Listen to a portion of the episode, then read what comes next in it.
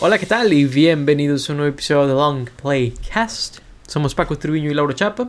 ¿Qué onda, gente? ¿Cómo están? Y pues bueno, en este episodio comenzamos nuestra pequeña semana o semana y media. Vamos a ver cómo nos va con contenido de Harry Potter en, en vísperas del lanzamiento de Hogwarts Legacy. Vamos a estar hablando de Harry Potter y la piedra filosofal en este episodio. Eh, ya hemos hablado un poquito sobre esta película en un episodio que hicimos hace, que será un año, año y cacho, que hablamos de, toda la saga de Harry Potter, pero hablamos como sobre la saga en general y un poquito de cada película, pero no nos adentramos mucho a ninguno en particular. Este episodio es más como directo hacia, hacia esta película, que pues es, digo, no es donde empezó todo porque empezó en los libros, ¿verdad? Eh, creo que estaban publicados los primeros tres para cuando salió la película, eh, pero es muy interesante eh, ver que aquí es donde empezó como la franquicia multimedia, ¿no? Donde empezó el. dejó de ser una serie de libros exitosa y se volvió un fenómeno en la cultura popular, ¿no? Creo que eso es muy interesante sobre esta película. Y eh, es, muy interesante ver dónde está ahora ese universo. Digo, vamos a hablar después de, de Fantastic Beasts, que es el inicio de lo que siguió después de Harry Potter. Y luego pues pensamos hacer también un video sobre Hogwarts Legacy y pues va a ser interesante ver cómo lucen los videojuegos de Harry Potter post las películas, las adaptaciones de las películas, ¿verdad? Que básicamente, o sea, pues esta película cambió el curso de la historia básicamente para el cine, para las películas de este género inclusive pues trajo de vuelta el género de la magia y de los magos y todo esto. Y como dices, empezó este universo y es interesante ver como este primer paso en donde todo es muy fresco y al mismo tiempo como que hay muchas cosas que no están 100% establecidas en el universo, hablando ya más como de personajes o de lore o eh, reglas, por ejemplo, del universo, que siento que aún está, están medio como que, sí, como que no, igual algunas cosas del backstory y cosas así que siento que no están al 100% definidos y es como muy interesante verlos ya sabiendo pues todo lo que pasa en toda la saga y en otras películas. Ver esta película sí se me hace muy interesante eh, pues ver qué tan temprano estaba en la creación del universo de Harry Potter. Claro, es, es muy interesante ver Harry Potter antes de una continuidad, ¿no? Eh, si bien tiene sus cambios respecto a los libros. Creo que es interesante ver una película que es libre de secuelas, digo, de, películas que vinieron antes, ¿no? Eh, por ejemplo, ya cuando llegamos a, las películas de Fantastic Beasts, pues hay muchas inconsistencias, ¿no? En, en, la línea del tiempo donde personajes que no habían nacido están, personajes cambian completamente de actitud y de look en 5 años, 8 años, ¿no? Es como, por ejemplo, Dumbledore, ¿no? Es el más obvio. Esta película es libre de eso y se me hace muy interesante volverla a ver veintitantos años después de que salió originalmente y también eh, después de, del monstruo que se volvió la franquicia, ¿no? De Harry Potter. Sí, claro, y no tenía nada como de expectativa, digo, obviamente siempre que se hacen películas basadas en libros hay un pequeño público que sí leyó los libros que está teniendo como una cierta expectativa de unas películas. Y más porque estos sí habrían sí habían sido libros exitosos pero al mismo tiempo pues como en general el público en general pues no no esperaban que fuera el monstruo que terminó siendo y tampoco tenían como una imagen previa o una idea previa de lo que podía o no podía ser Harry Potter. Entonces pues todos fueron con la mente en blanco los que no leyeron el libro y pues se esperaron a ver qué, les mostraba este, este mundo, este director, escritor, los actores, básicamente que les dieron cara a los personajes por tantos años y pues aquí empezó todo. Sí, también, o sea, es interesante verla porque todavía no sabían que iba a ser el Star Wars de una generación, ¿no? Claro. No, no sabían eso, no sabían que Harry Potter iba, iba a ser el icono que es. Y es muy interesante porque creo que esta película ha envejecido bastante, bastante bien. Creo que entre más tiempo pasa y más la veo, más se me hace que es estas películas que no envejecen. Eh, digo, superficialmente efectos Claro. Cosas por el estilo así envejecen, pero creo que los temas de la película, creo que la ejecución, la, la música de la película, Dios mío, es, es, es, increíble la música de esta película. Sí. Eh, creo que es de las mejores piezas que ha hecho John Williams. Eh, el tema de Hedwig, el tema, no sé cómo se llame, pero cuando está en Ollivanders, eh, cuando, llegan por primera vez a Hogwarts, ¿no? Dios mío, me, la, la, película en dos ocasiones me, no me hizo llorar, pero me pone muy sentimental. Que, sí. Perdón, dime, dime. No, definitivamente te hace sentir eh, pues nostalgia por la película, en especial nosotros que la vimos cuando salió o un poco después, pero la música te, es lo que ayuda más a eso, es un personaje más y muy importante los temas que utiliza y realmente te hace sentir como que es un mundo distinto, es un mundo mágico y creo que si, si, la música no fuera así no, no funcionaría tan bien. Eh, ya lo hablamos en, en, el video pasado y lo hablaremos cuando lleguemos a las otras películas, pero se nota mucho cuando ya no está John Williams, ¿no? Sí. Y creo que en cada película donde sí está, agrega nuevos temas y, nuevas piezas y utiliza los mismos temas de diferentes maneras que realmente sobresalen mucho en la película y acompañan a los personajes. Entonces, sí, es, es una parte muy importante de, de esta saga la, la, música. Y pues bueno, digo, John Williams siempre hace un gran trabajo, pero en e, esta ocasión no es una excepción. No, no, no solamente es un, no es una excepción, creo que, creo que es uno de los ejemplos así más increíbles de, de, de su música, la verdad. Y, y, y, la verdad es que, por ejemplo, al final de la película, ¿no? Cuando se van de Hogwarts y todo eso, digo, sé que es un poco raro que estamos todavía medio empezando la reseña y hablo del final, pero... Claro. El, los diálogos, eh, ver por todo lo que Harry ha pasado y, y, la, y la, música, ¿no? Eh, te vende en el momento de una manera que te hace muy emotivo y digo, por lo mismo utilicé esa música. Hice un video hace algunos meses, ¿no? De, de que hace especial a Harry Potter eh, el personaje, ¿no? Eh, sí. Y, y, y, sí, digo, la verdad es que haciendo ese video fue muy de... De, no manches, la, este, este personaje significa mucho para muchas personas, ¿no? Sí, claro, y era muy cierto lo que dijiste de que no envejeció la película, o sea, envejeció muy bien la película. Eh, por, por, todos los temas, efectos y todo, pero yo creo que muy fácilmente pudo haber envejecido muy mal, ¿no? Esta época era donde pues los efectos especiales todavía no estaban como que al 100 establecidos los efectos eh, de computadora, el CGI, cosas por el estilo.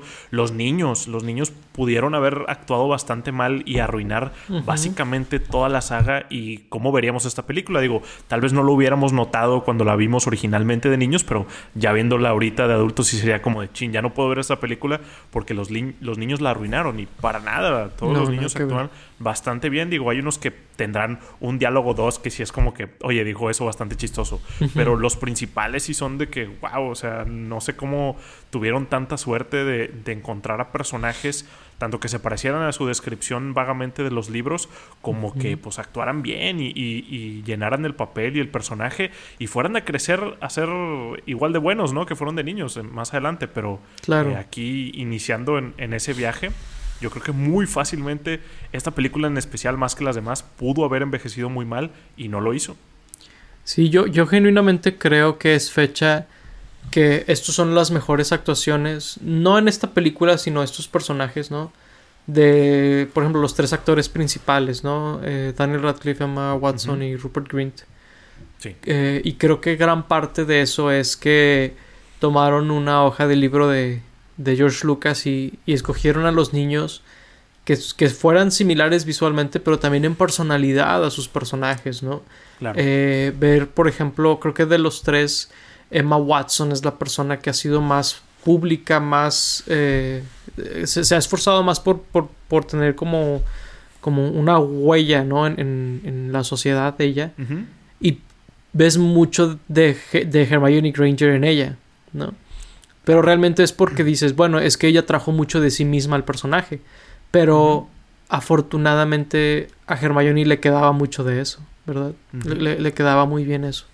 Eh, por ahí creo que la, la, gran diferencia es de que Hermione es más desarreglada, Eh, creo que ella en los libros la describen como que tenía el cabello frizzy y que era un poquito desorganizada y cosas así.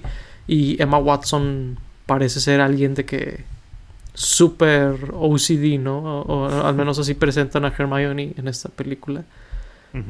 Y sino con lo de que Ron estaba sucio y ella de que ew, ¿no? De que, de que ew, definitivamente no me casaría con él, ¿verdad? Algo, así. Se, ve, se ve que piensa ella en esa escena. De hecho, sí. Sí, es, es curioso ver cómo pues ellos terminan casados y en la primera película pensarías todo lo contrario, ¿no? Que yo creo que todos pensaron eso y según yo, J.K. Rowling dijo después que lo hizo porque era lo que todos pensaban que no iba a pasar, ¿no? Entonces, digo, un poco curioso basar tu decisión de eso en, en lo que pensaba o no la gente, pero pues sí está interesante como verlo hacia atrás. Y yo creo que los, los tres, digo, obviamente no los conocemos en, persona, pero los tres actores me parecen mucho como sus personajes cuando los he escuchado eh, en entrevistas, inclusive hoy en día. O sea, no, no. Obviamente cuando tenían esa edad de niños, pues sí, sí eran así y pues también querían como presentarse así, ¿no? Yo creo en, públicamente. Pero inclusive hoy en día puedes, puedes verlos a, a los tres y se me hacen muy así, en donde Ron es un, eh, bueno, Rupert es una persona muy como eh, que se lleva cosas a la ligera. Por mucho tiempo no estuvo haciendo cine, estaba pues viviendo obviamente de, lo que tenía de Harry Potter. Eh, Harry, este Daniel Radcliffe siempre estuvo como trabajando mucho, ¿no? perfeccionando su, su, arte, cuando tal vez él no es el mejor actor del mundo, así como no era el mejor mago del mundo, pero se puso a, trabajar y y a perfeccionar su arte. Entonces, sí, los tres me parecen como que pues perfecto, no, no creo que hubieran podido castearlos mejor y no creo que sea posible que en, alguna otra franquicia o serie o película, lo que sea, puedan castear a, mejores personajes principales que estos tres. Sí, de hecho ahorita que mencionas a Daniel Radcliffe, digo, lo que dices de Rupert Green, muy, muy cierto, pero algo bien curioso y algo un poco meta de Daniel Radcliffe es que él habla sobre que el mito o la fama de Harry Potter a veces es como, pues, soy solo un actor que tuvo mucha suerte, ¿no? Sí. Y, y, es un poco gracioso pensar que básicamente esa es la mentalidad que tiene Harry Potter sobre su fama. ¿No? Sí, literal. Eh, como que él dice, yo, yo solo quiero jugar Quidditch. Y, O sea, pero tengo toda esta presión y esta fama que ni siquiera siento que me merezca. Y, que Daniel Radcliffe básicamente eh, sienta algo similar, pues sí, confirma lo, que dices, ¿no? Sí, es súper curioso cómo, cómo se ha reflejado en, la historia eso. Sí, fue, fue, una gran suerte conseguir a los tres, conseguir a John Williams. Y luego también creo que no pudo haber un mejor director para esta película que Chris Columbus. Sí.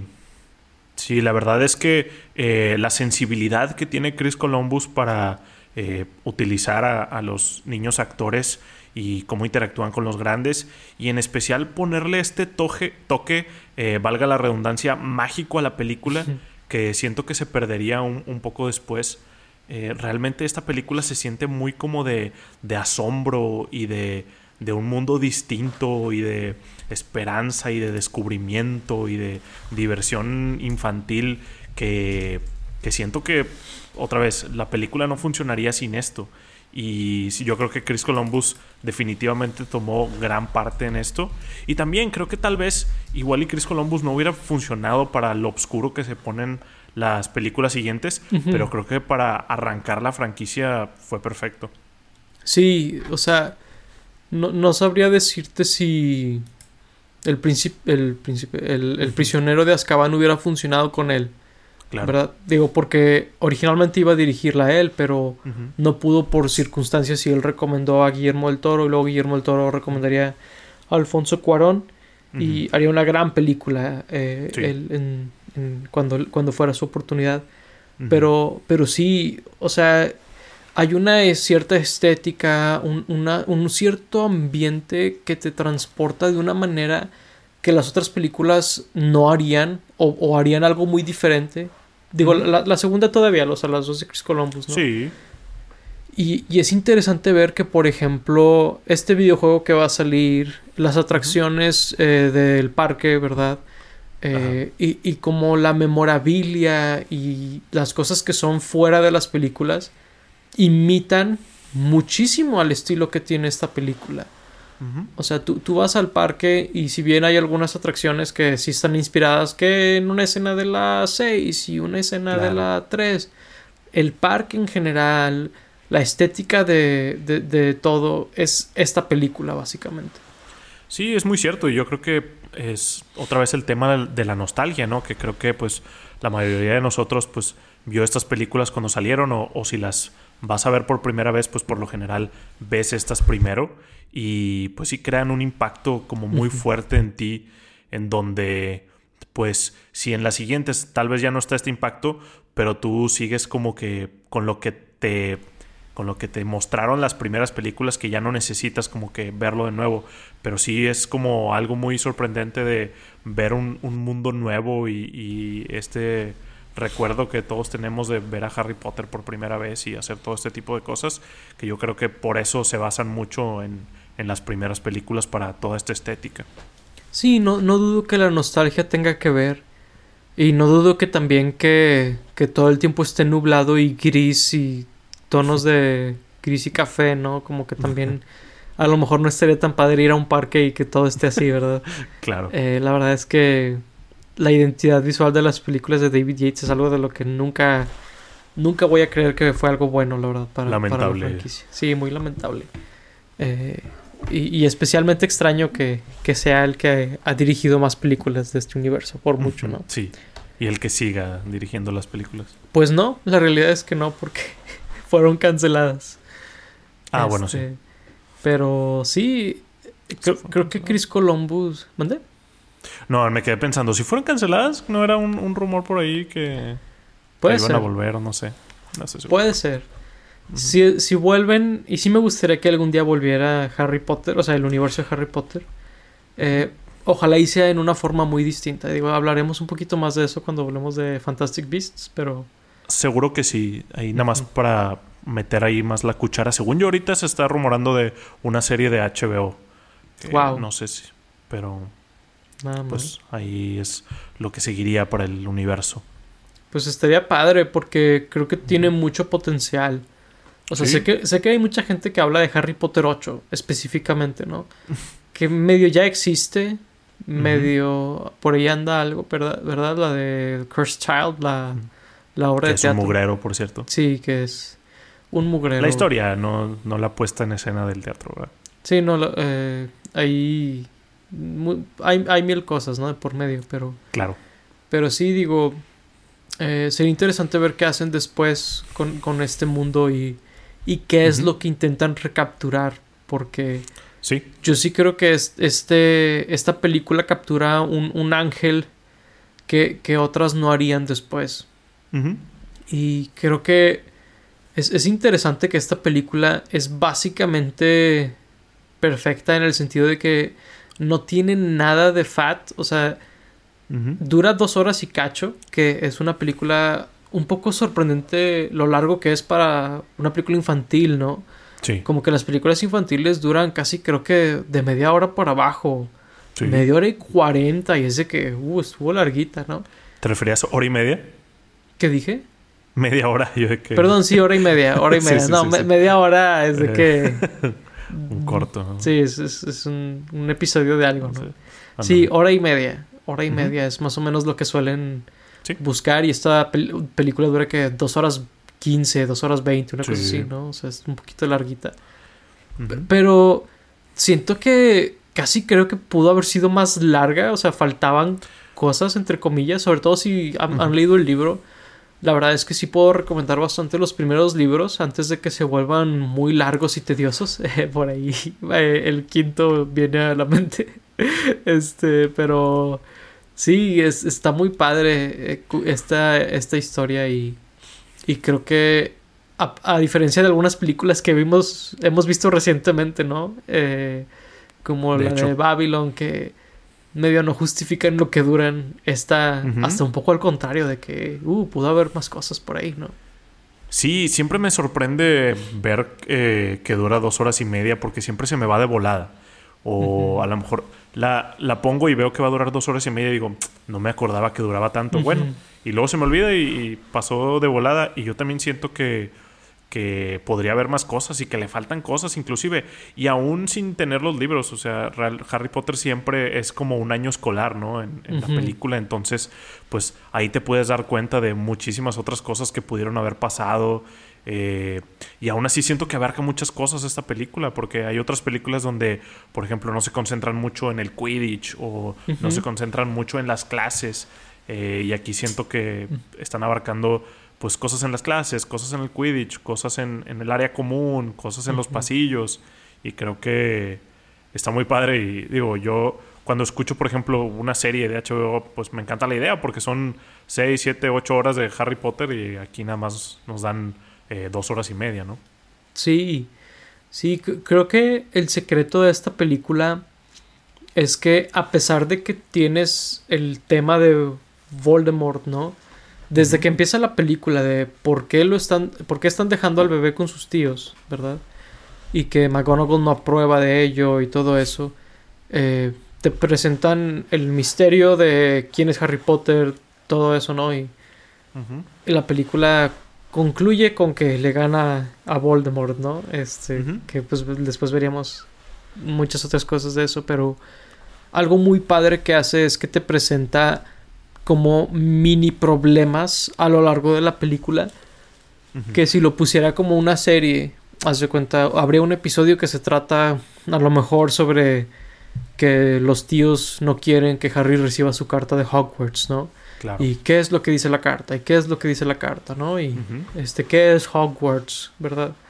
Este, ¿qué, qué es esto que, que esta organización insiste en que tiene que saber Harry Potter de ellos y sus tíos de igual manera insisten que no, que no puede saberlo, ¿verdad? y, y, se van a vivir a, esta choza en medio de la nada, ¿no? O sea, así súper extremo, este... Y, y, llega este hombre gigante, ¿no? Y, y es como, ¿qué está pasando? Y, o sea, siento que la película es muy buena para desde el inicio darte cosas, ¿no? O sea, darte capítulo por capítulo. Y creo que, creo que es algo muy padre. Sí, esa parte está como de súper de cuento de hadas, de película de Disney viejita, historia de los hermanos Grimm, o sea, cómo se van a ir a una isla en medio de la nada, cómo llegaron ahí, o sea, está de que el, mar y luego una piedra y luego una casa, ¿cómo, qué, qué, está pasando? Ellos no son magos, eh, está bien, bien chistoso. Y luego de que pues llega Hagrid y, hace ahí su, su, despapalle. Y también de que cómo actúan los, los tíos. De que, porque dice que la hermana estaba loca, por ejemplo, la, la tía. O sea, realmente es muy gracioso como su odio hacia los magos. Sí. Em, y sí, está muy padre cómo te va como presentando cada problemática que tienen en la película y cómo se va como entrelazando con otras cosas, ¿no? Eh, al principio, no sé, que Harry no tenga dinero, ah, ok, pues vamos al banco y a enseñarte un poco del mundo mágico, ¿no? Y pues después que Harry no tenga varita, ah, ok, pues el señor de las varitas, el Ollivander, le va a explicar quién es Voldemort y cosas así, ¿no? O sea, como que todo está muy bien conectado y sigue el hilo para que pues nunca hay un momento aburrido, yo creo, en, en esta película. O sea, no. se me ocurre un momento en donde diga, ah, esta parte me gustaría saltármela o esta parte a lo mejor lo hubieran quitado. No, todo el tiempo hay como que un pequeño problema, una discusión con otros alumnos, eh, una pelea, una historia, una explicación, siempre hay algo. Sí, siempre hay algo y y sigo agregándole un poquito a lo que dices de que al inicio de la película están un poquito fantasiosos los tíos, ¿no? También lo de los 36 regalos. De que son solo 36. el año pasado fueron 37. De que, what the hell? Eh, un niño es afortunado en recibir un regalo. O sea, claro. pero pues, algo que creciendo entiendo más eh, sobre la postura que tenía J.K. Rowling en ese momento, pues ella era alguien muy pobre, ¿no? E-, ella era alguien muy pobre y se nota como su, su, su, visión de que la gente que sí tiene dinero muchas veces es mal agradecida o, o algo por el estilo, ¿no? Y, y, creo que parte del mensaje ahí es de, de ser agradecido de lo que tienes y, y pues de, de aceptar como la realidad, por así decirlo, de, quién, es, de quién eres, de, quiénes son los demás. eh, de que hay personas que son diferentes, que pues si saben algo sobre ella ahorita entenderán un poco, ¿no? un poco la ironía de eso, la verdad, digo. Le recomiendo ver esta película de Jackie Rowling. sí, le, podría ayudar, le podría ayudar a, a, la buena Joan este, ver esto. Eh, sí, es, es, un poco curioso eso. Pero, pero es, es el mensaje de la película, ¿no? Eh, digo, e, es un tema que explorarían más en siguientes películas. Pero básicamente hay unos como nazis de magos, ¿no? De que la sangre pura y todo eso. Y, y que no aceptan a los demás como son y todo eso. Y, y creo que es, es, una parte que inclusive en esta primera película podemos ver, ¿no? sí, eh, claro, ahí lo vemos eh, cuando Malfoy nos explica quiénes son los de su familia y quiénes son los Weasley y, lo que es Harry y él sí lo invita a estar como en su grupito de malandros porque no era una sangre sucia.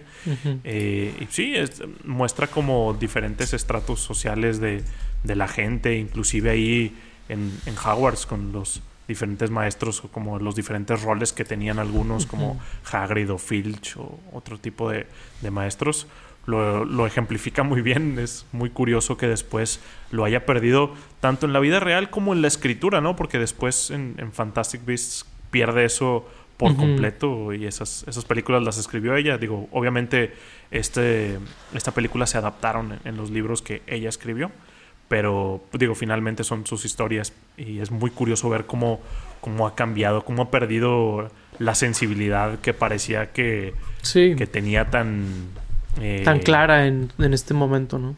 tan clara, tan cercana. Sí, sí, es, muy... Es, hasta triste, la verdad. Eh, y, creo que es un poquito similar su caída de este pedestal a, otros autores que a lo mejor eh, se les juzga con el paso del tiempo, se les juzga, ¿no? De, una manera... Pero ella está viva y le pasó esto en vida. Es, es un poquito difícil. Por ahí mencionaste a Draco Malfoy. Eh, por ahí sí debo decir que mencionamos que muchos actores niños son como sus personajes. Eh, Tom Felton, digo, por lo que sabemos de él, parece ser un tipazo, ¿no? No, no parece ser este tipo de estilo Draco Malfoy ni nada por el estilo. Sí, hablábamos mm. de los principales, ¿no? Digo, también quien es a Finnegan que le explota todo. No creo que sea un fracasado en, su vida ese. No, al contrario, al contrario, parece ser. O este. El de Neville, tampoco no recuerdo en este momento cómo se llama, pero no es este niño gordito, perdedor. Entonces, sí, eran, eran más que nada los, los principales, ¿no? Sí, algo interesante hablando de los actores es que tienen ahí a Bonnie Wright para hacer la de Ginny Weasley y ella volvería para la segunda película donde tiene un papel más grande. Pero en esta película sale bien poquito. Pero está padre que, que, hayan conservado a la misma actriz. Porque eh, quieras que no, cuando cambian de una película a otra puede ser, puede ser un poquito... Eh, pues te distrae, ¿no? O dices, la cambiaron o lo que sea. Pero, pero eh, ella está ahí desde la primera película. A pesar de que pues no hace mucho aquí, ¿verdad? Claro, tiene un diálogo, ¿no? O más. Sí, creo, que saluda a Harry, ¿no? Una cosa así. Sí, le dice buena suerte Harry o algo así. Sí, algo por el estilo. Sí. sí. Sí, sí, pero está muy loco. O sea, era como lo que decíamos de la suerte que tuvieron con el casting. O sea, no sé si, si ya estaban pensando en lo que iba a ser en la siguiente película, pero pues quién pensaría que esa niñita iba a poder actuar bien en el futuro. Es algo como bastante loco que, que lo hayan logrado. A ver, vamos a ver quién fue el director o directora de cast en esta película para darle su, su crédito que se merece bastante bien. Sí, em, porque se, digo, ¿cuántas películas no hay, no? Donde un actor que parecía ser muy bueno de niño crece y es de que, oh, supongo que no lo era. claro, sí, pasa bastante. Yo creo que pasa más eso que, que esto, ¿no? Que, que, los niños sean buenos y que sigan siendo buenos de grandes. Sí recuerdo que por ahí, por ejemplo, J.K. Rowling y Christopher Columbus estaban también involucrados muy de cerca con el casting de, los niños y platicaban con ellos y todo. Pero sí, no sé quién sea el director o directora de casting. Sí, por, por ahí recuerdo que J.K. Rowling insistía mucho en que fueran británicos, ¿no? Eh, que e, ella insistía mucho en eso. Que, que, es interesante y creo que sí vale la pena un poquito en el sentido que, pues cuando hay un, una, un, país, ¿no? Que es Estados Unidos, que pues domina bastante lo que se produce, al menos en cine en inglés. Ah, siento que a veces es bueno como poner tu pie en, en la arena y decir, no, eh, tienen que ser así, ¿no? Eh, creo, creo que eso es, es bueno dentro de lo que cabe. Y sonará curioso, pero le agrega un poco más de magia. Yo sé que, por ejemplo, para los británicos, digo, no sé si algún británico nos esté escuchando y también habla español, pero pues para ellos debe ser como de, pues, X, ¿no? Así habla la gente. Pero pues para nosotros al principio, obviamente, pues sí era como de, qué tipo de inglés están hablando estas personas, de qué están hablando. O sea, inclusive eh, ya viéndola de grande, hay personajes que tienen acentos muy distintos. Sí. Este Hagrid tiene acento como del norte y eh, Malfoy tiene más acento como posh y, este Finnegan tiene acento más como irlandés, entonces es como muy curioso ya como teniendo un poco más de conocimiento sobre eso, ver todos los acentos diferentes cuando de niño era como de, digo, la vi en español más veces, pero si alguna vez la veía en inglés o, la escuchaba alguna escena en inglés y era como de, wow, qué, tipo de inglés están hablando estas personas, ¿no? Sí, es, es una película que cambia mucho la experiencia verla doblada y verla en inglés porque doblada usualmente tienen este acento que es un no acento, ¿verdad? Es, el acento de doblaje, que, que, es que no es ni mexicano, ni argentino, ni nada. Y, todos tienen un acento muy similar. Y luego ver esta película y pues como dices tú, hay gente que tiene acentos muy marcados, otros menos marcados, este, medio londinense, unos medio, ¿verdad? O sea, como de todo un poco. Y, está interesante ver eso, ¿verdad? Porque Siento que inclusive eso, en el contexto de la cultura británica, te quiere comunicar algo, ¿verdad? Claro. Este, comunica mucho sobre de dónde vienen esas personas, su estatus socioeconómico, la perspectiva que tienen esos lugares entre ellos, ¿verdad? Eh, es, muy interesante esa dinámica y es con los puros acentos te comunican mucho. Claro, y pues le agrega realismo a, a la película, ¿no? Porque pues la película se sitúa en Londres y el, el, el Hogwarts está en Inglaterra, entonces pues que todos ellos hablen así inglés y sean británicos todos los actores, pues sí le agrega mucho más realismo a de, hey, pues tal vez este mundo puede ser algo de verdad. Y pues también debe ser como algo de, pues, orgullo eh, para el país o algo por el destino, ¿no? De que pues fue una propiedad que se creó ahí y que la trabajaron personas de ahí y salen personas de ahí. Entonces yo creo que sí es algo como muy importante que, hayan hecho esto con puros actores británicos. Sí, sí, este, es, interesante ver eso. Y pues, digo, alejándonos de los actores niños y hablando un poquito de los eh, adultos, ¿verdad? Eh, sí es muy interesante ver el Dumbledore de Richard Harris. ¿Verdad? Sí. Eh, la verdad es que, digo, en este caso no tenían opción, ¿verdad? Porque pues el actor eh, falleció poco después de haber grabado la segunda película. Pero sí creo que fue una pérdida respecto a Michael Gambon, que es el que lo reemplazaría, ¿no? Eh, yo sí creo que este, este Dumbledore era muy diferente.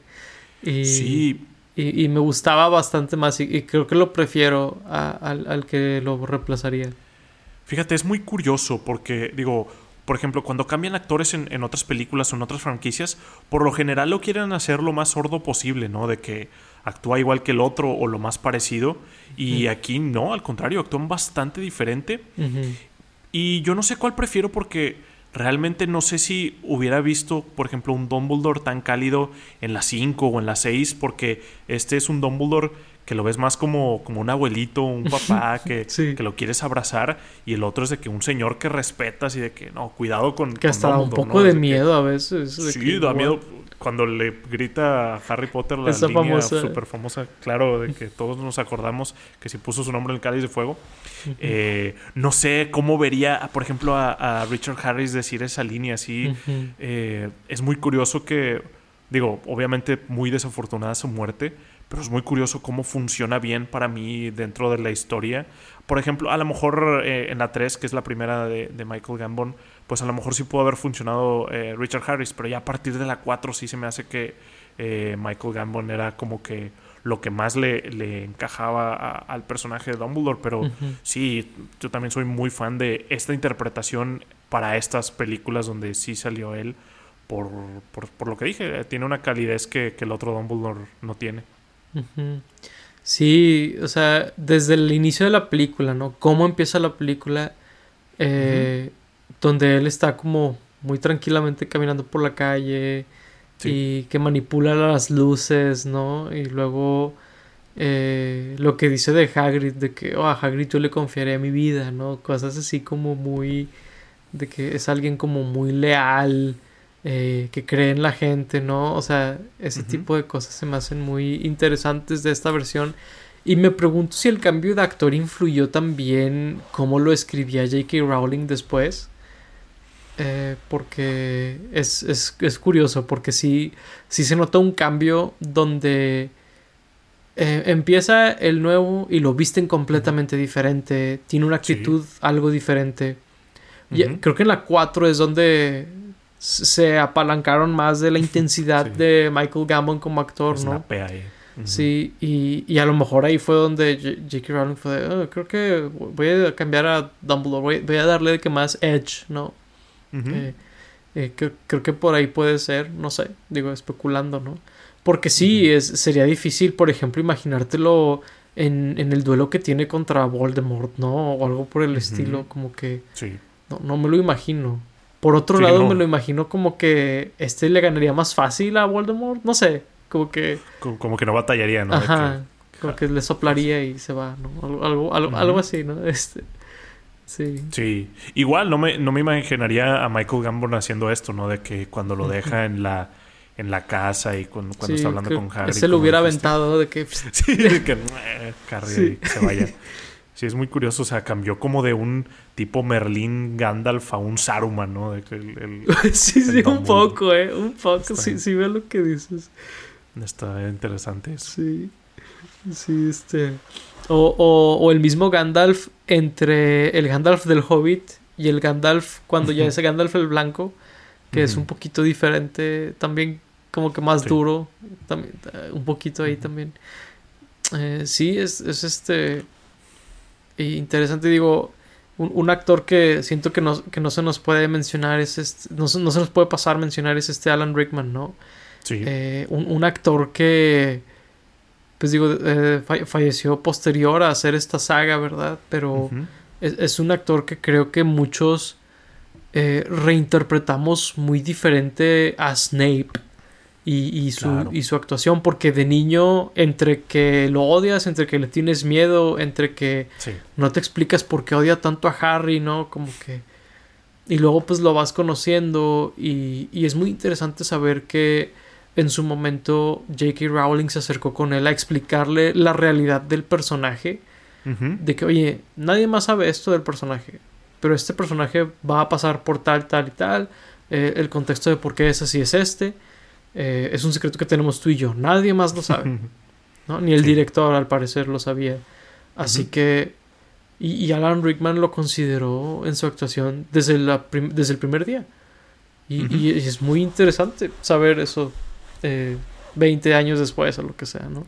Sí, es de esas cosas que cuando ya sabes el final y cuando ves lo que va a pasar, regresas a las primeras películas, a las primeras escenas, a ver si te perdiste algo, a ver si notas algo diferente que hacía, a ver si ves ahí alguna sonrisita o algo por el estilo en donde pues puedas tú notar, a ver si se veía como algún indicio de algún secreto más ahí del personaje, pero sí está como, yo creo que él tiene el mejor arco en toda la, saga de, Harry Potter. Y es, es, muy interesante que que Alan Rickman le, le hayan dicho esto y que lo haya utilizado para, para su personaje, porque yo creo que es de los, además de los tres principales, es de los más memorables ahí junto con Dumbledore. Y mm. sí, o sea, de niño lo veías con respeto y con miedo y con... Eh, de que él va a ser el malo de alguna manera, ¿no? Y luego ya lo recontextualizas y ves muy diferente la película. Sí, y digo, no es por seguir echándole a la J.K. Rowling del presente comparada a la del pasado, pero pues eh, eh, en aquel entonces ella guardó esa continuidad por como 15 años, ¿no? Una cosa así, o 10 años. entre que salió esta primera película y, que acabaría la franquicia. Eh, y pues ahora ella batalla para la propia continuidad de que, ella escribió, ¿verdad? Eh, es, un poquito interesante también esa dinámica eh, donde no se acuerda de cosas que ella escribió, ¿no?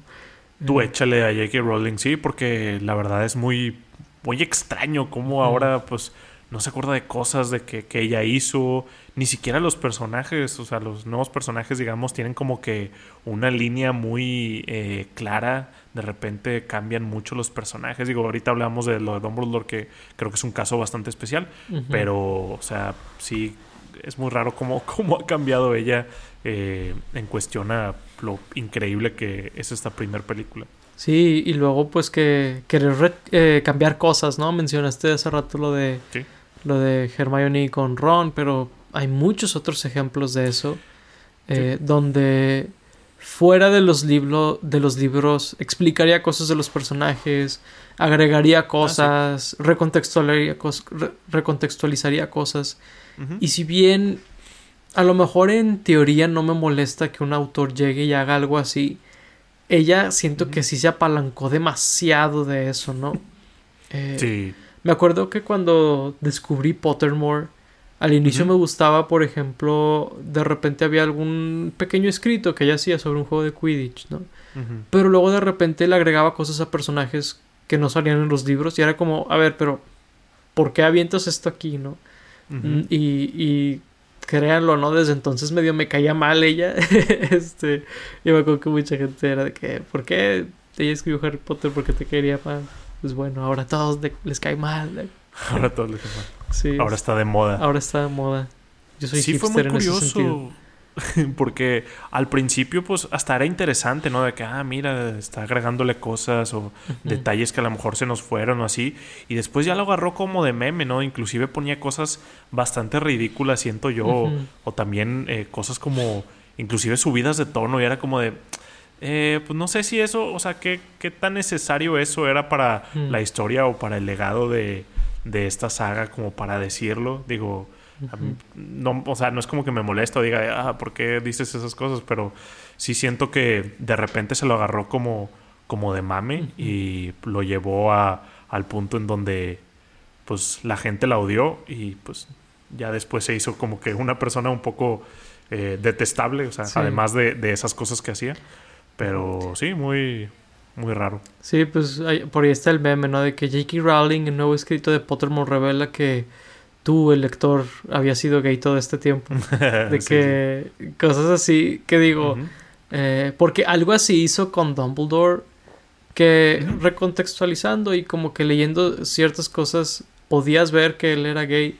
Que digo, no tiene nada de malo que el personaje sea gay, pero sí son cosas que ella fue como queriendo agregar y cambiar y, ¿sabes? Sí. Sí, o sea, dices tú, o sea, si la historia del libro no cambiaba por si tenía un, una pareja hombre o mujer, ¿realmente importa, o sea, decirlo? Digo, yo entiendo, como dices, recontextualizando y viendo otras cosas, es como de, ok, tiene sentido. Pero, pues a lo mejor, de hecho, hasta me hubiera gustado que hubiera agregado más de eso en los libros, ¿no? Digo, pues a lo mejor lo, se le ocurrió después, digo, chin, hubiera puesto esto. Pero pues sí, sí es algo como que muy como interesante o, importante para un, un, personaje, pues me hubiera gustado leerlo en el libro. Y digo, la verdad, esta película o este primer libro, como lo quieran ver, también tiene algunas cosas que pudieras ver de, oye, esto después ya no tiene mucho sentido, ¿no? Por ejemplo, una cosa que me llama mucho la atención, la, capa de invisibilidad, que es uno de los Deadly Hallows, ¿no? Porque alguien se lo regaló a Harry y luego Ron lo conoce.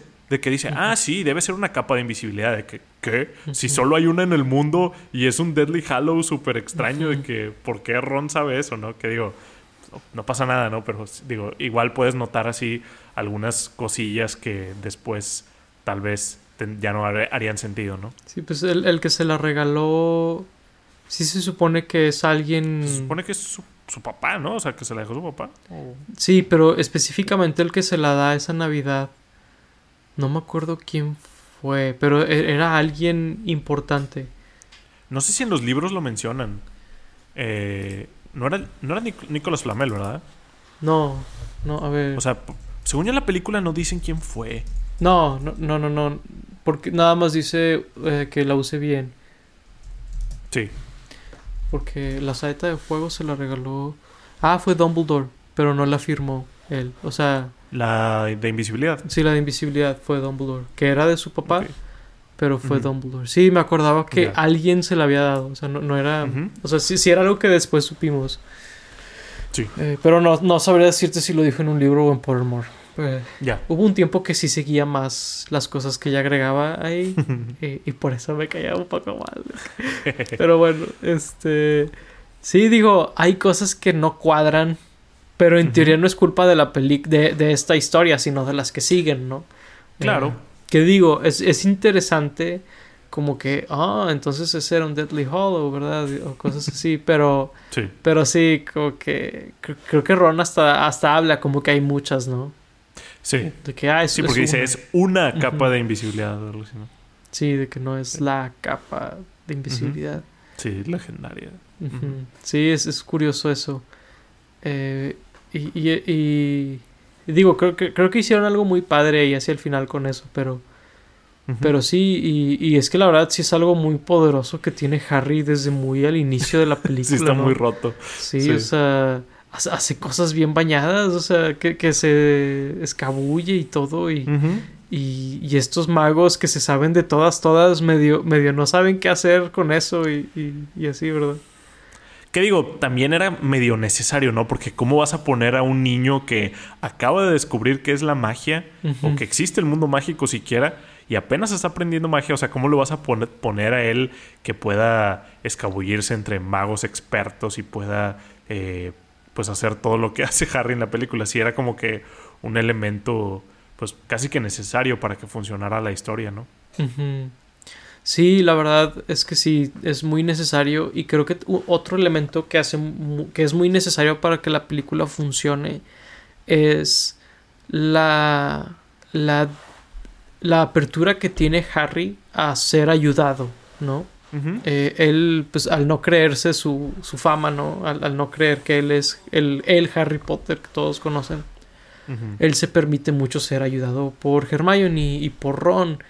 Por ahí, al final de la película, hay como esta. como. trilogía o tres eventos donde cada uno de los tres era el necesario, ¿no?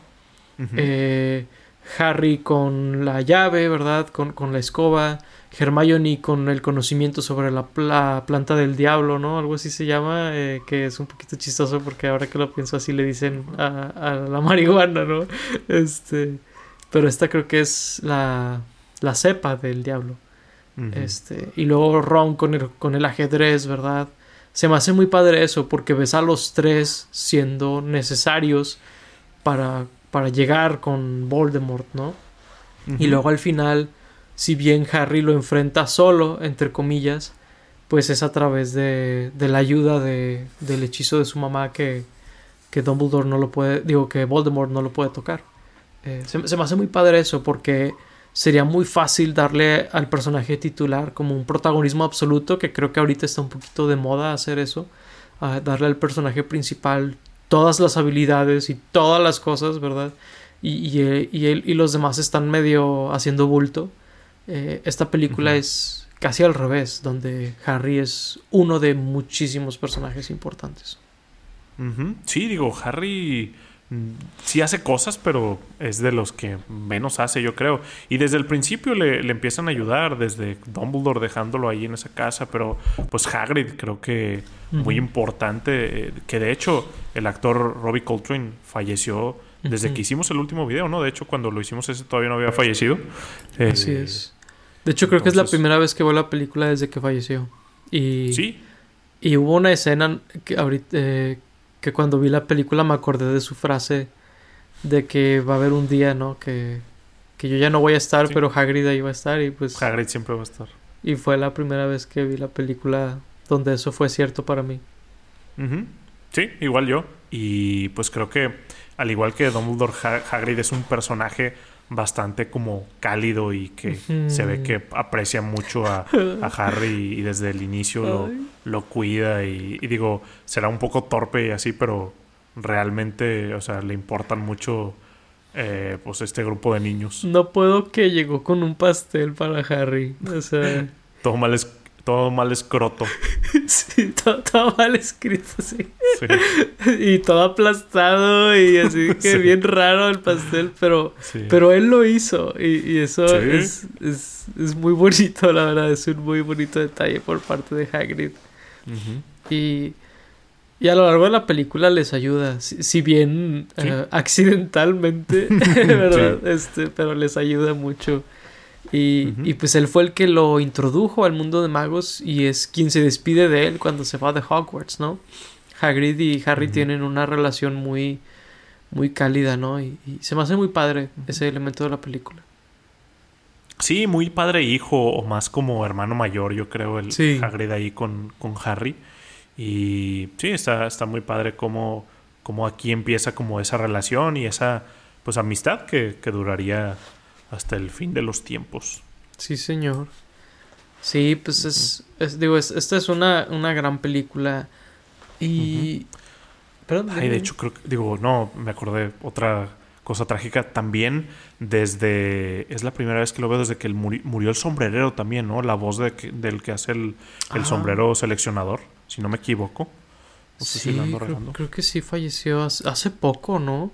Sí, hace, hace relativamente poco. Creo que fue después de, de Robbie Coltrane.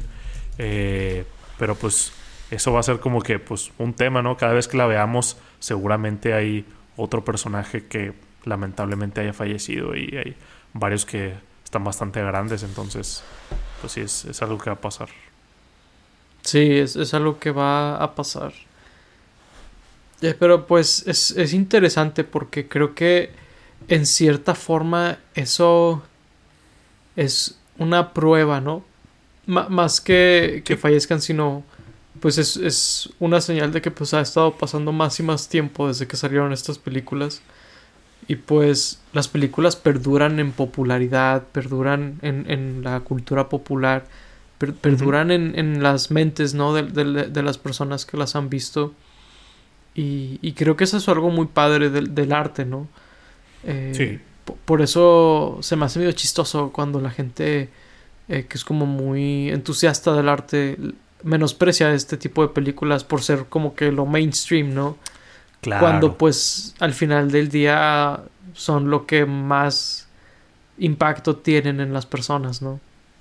Sí, es muy curioso, digo, este, esta película para alguien como muy snob o muy fanático del cine, entre comillas, más como de culto o serio, no sé cómo lo llamarían esas personas, pues sí es de que una basura, ¿no? Básicamente, como lo es Star Wars o como lo es Infinity War o lo que sea, ¿no? Pero pues sí es muy curioso porque pues estas películas son las que más experimenta la gente y más se quedan como en el léxico de la cultura pop y que más puedes como eh, compartir con otras personas y que siguen estando ahí en diferentes medios, ¿no? En memes o te la encuentras en la tele, eh, cosas por el estilo. Ah, de, hecho la otra vez, eh, digo, no es esta película, pero me tocó ver una versión extendida de... Eh, ay, güey, ¿cómo se llama la 4? el, cáliz de fuego, el cáliz de fuego. me tocó ver una versión extendida que ya había, yo sabía o ya había visto que tenía escenas borradas, pero nunca las había visto montadas en la película y la estaba viendo en la tele y se la agregaron ahí. y después me metí a internet y al parecer en HBO también ya modificaron y ahora es la versión extendida. Es de que, wow, no, no me había como percatado de eso, no sabía de eso. Fue algo que pasó hace muy poco por lo que, por lo que vi.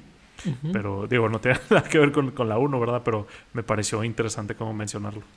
Fíjate, sí, sí sabía algunas cosas de que tenía escenas extra y también que es el único director que permitía como mucho improvisaciones y cosas así. Eh, pero no sabía que ya había como tal una edición extendida. Es interesante, me, llama la atención eso, verla. La verdad, digo, la mayoría ya estoy casi seguro que ya las viste, las escenas, y no aportan nada, pero es muy curioso verlo como montado en la película. Es como de, wow, o sea, una película que he visto cientos de veces que pase algo diferente, la primera sí fue como de, ¿qué está pasando? Sí, qué loco. siento que es un poquito como ahorita que las hemos estado viendo en HBO Max, bueno, yo, eh, verlas en 4K eh, le, da algo bien interesante al look de la película porque pues como son películas que fueron grabadas con, en cinta, ¿verdad? Eh, las películas que son grabadas con ese tipo de cinta eh, es, un look muy padre el que tienen y, y, cobran vida de, una manera muy particular cuando las cuando las pones en resoluciones tan altas. Sí, sí se ve bastante bien. Sí, pues eh, digo, no sé si hay algo más de lo que quieras platicar ahorita. No, no particularmente, digo, podríamos pasarnos aquí horas y horas hablando de cada personaje y cada familia y cada hechizo, pero tampoco es el tampoco es el caso, ¿no? Sí, sí, porque podríamos hablar sobre Voldemort, que muy apenas si lo mencionamos, ¿no? sí. Que pues es el antagonista de la película. ni siquiera mencionamos a Quirrell que es el, villano de la película, ¿verdad? Sí. Este. Sí, la verdad, digo, ellos al final sí tienen un papel, pero como a lo largo de la historia es más como de el nombre o la leyenda de Voldemort, más que él participando activamente en la historia. Sí, sí, la verdad es que es un personaje un poquito eh, genérico, de que, oh, yo era el malo todo este tiempo, ¿no? sí, sí, sí. Este, sí, es, es interesante. Eh, pero, pero sí, no, no, hay mucho más que eso, ¿no? claro. Este, y, y se me hace interesante que vemos como los indicios de lo que sería la, la saga, ¿no? De Harry Potter en, en esta primera película. Eh, pero bueno, creo que será todo por esta plática sobre Harry Potter y la piedra filosofal. Eh, que pues por ahí, como les decía, seguiremos platicando otras cosas de Harry Potter. Si les interesa, pues por ahí está nuestro episodio donde hablamos de la saga completa de Harry Potter. Y donde. Y el episodio que hice sobre. Digo, no el episodio, un pequeño video que hice sobre Harry Potter. Eh, también tenemos la de la Animales Fantásticos 3. Si es que lo quieren ver, la verdad es que los eh, secretos de Dumbledore. Sí, eh, la verdad es que masacramos a esa película en ese video. La verdad es que creo que fue. Si quieren ver cómo, cómo ranteamos. Sí, creo, creo, que fue el primer video donde genuinamente me sentí mal por mm. darle tan, tan duro a una película, la verdad. Pero sí, creo que es el, el, video en donde más duro le hemos dado la película y los dos, ¿no? Sí, sobre todo porque los dos. Es raro que los dos estemos tan en contra de una película, pero bueno. sí. pero sí, ahí está el playlist de cosas de Harry Potter. Ahí está el playlist. Y pues ya, ya saben, ahí el próximo video va a ser sobre animales fantásticos. A, ver qué tenemos que decir de esa película, especialmente después de ver sus secuelas, ¿no? Sí. Este, pero bueno, eh, sin más por el momento, pues Fuimos Paco Treviño y Lauro Chapa. Gracias por escucharnos. Hasta la próxima. Bye bye.